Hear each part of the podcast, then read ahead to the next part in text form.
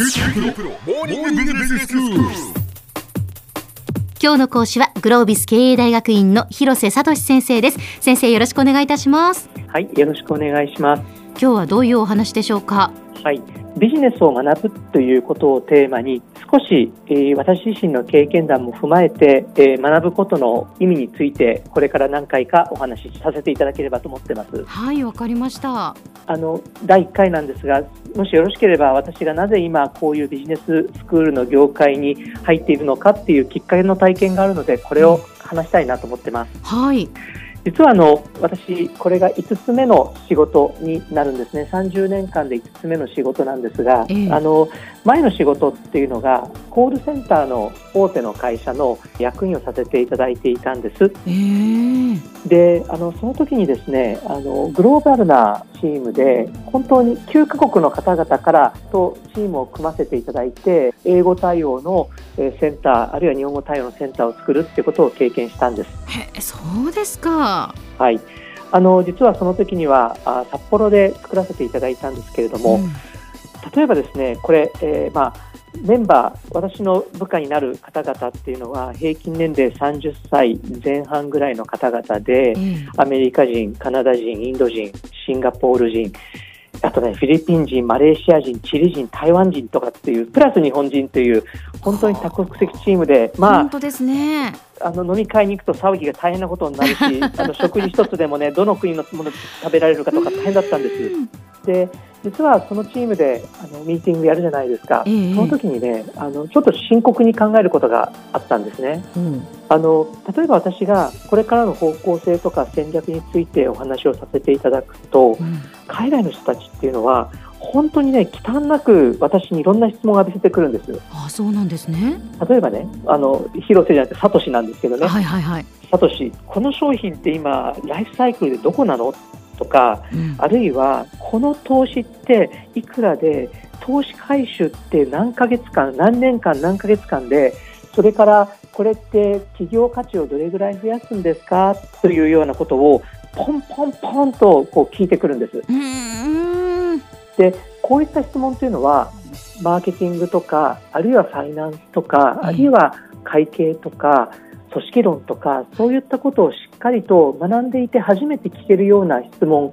ばかりで,、でおそらくこの人たちつまり海外から来た人たちね、うん、というのはこれは決してそのビジネススクールで例えば MBA の学位を取っているというわけではないのかもしれないけれども、はい、ただビジネスってどういうふうな仕掛けで回っているのかどういうふうにすればより良くなるのかっていうのをおそらく学生時代からあるいは社会人の初期にこう仕事の合間で学んだりあるいは夜ね学んだりしながら実務としてのビジネスというものをしっかり学問として学んできているとしか思えないようなこう質問とか振る舞いをしてくるんです。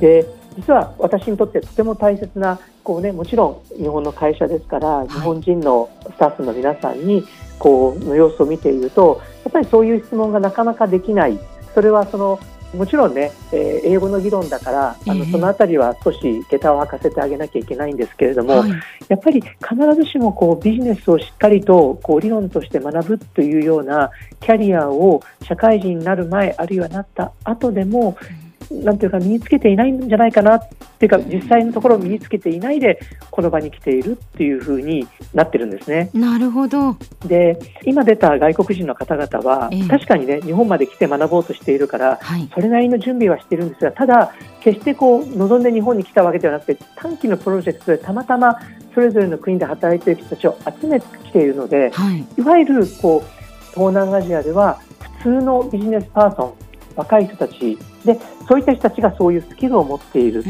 いうことになるんです。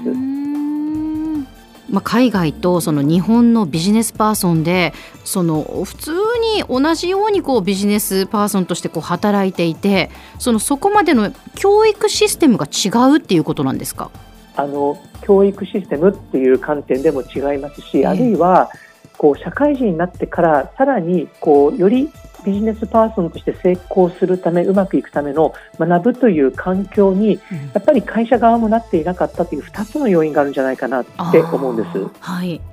で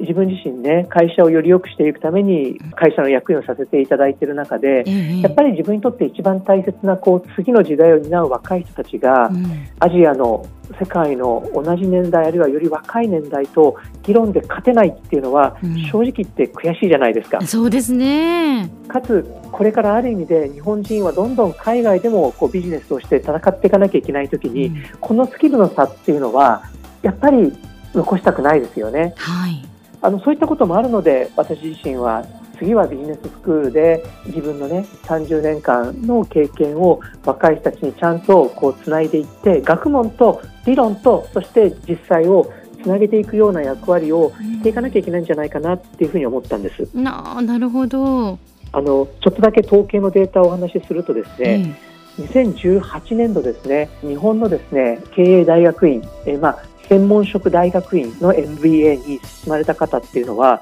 日本全体で何人ぐらいいらっしゃると思います？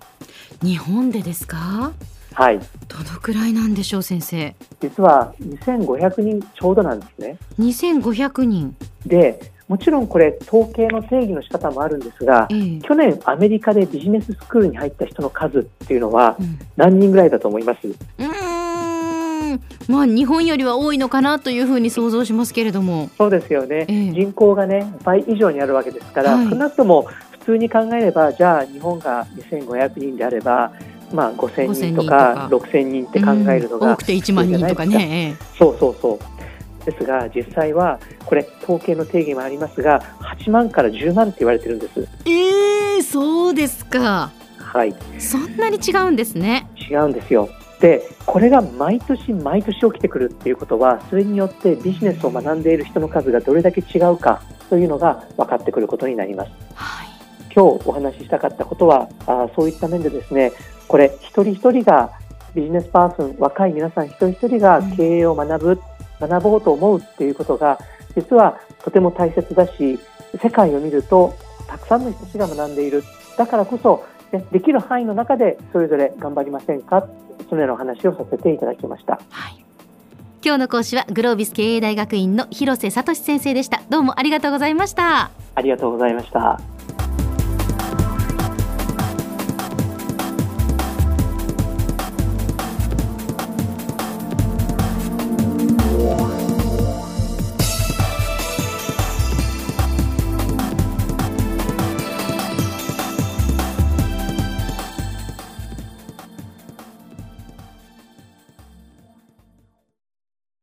QT プロは通信ネットワーク、セキュリティ、クラウドなど QT ネットがお届けする ICT サービスです。九州中に展開した光ファイバー網を基盤に一番身近なビジネスパートナーとして九州の企業自治体の皆様をサポートします。詳しくは QT プロで検索を。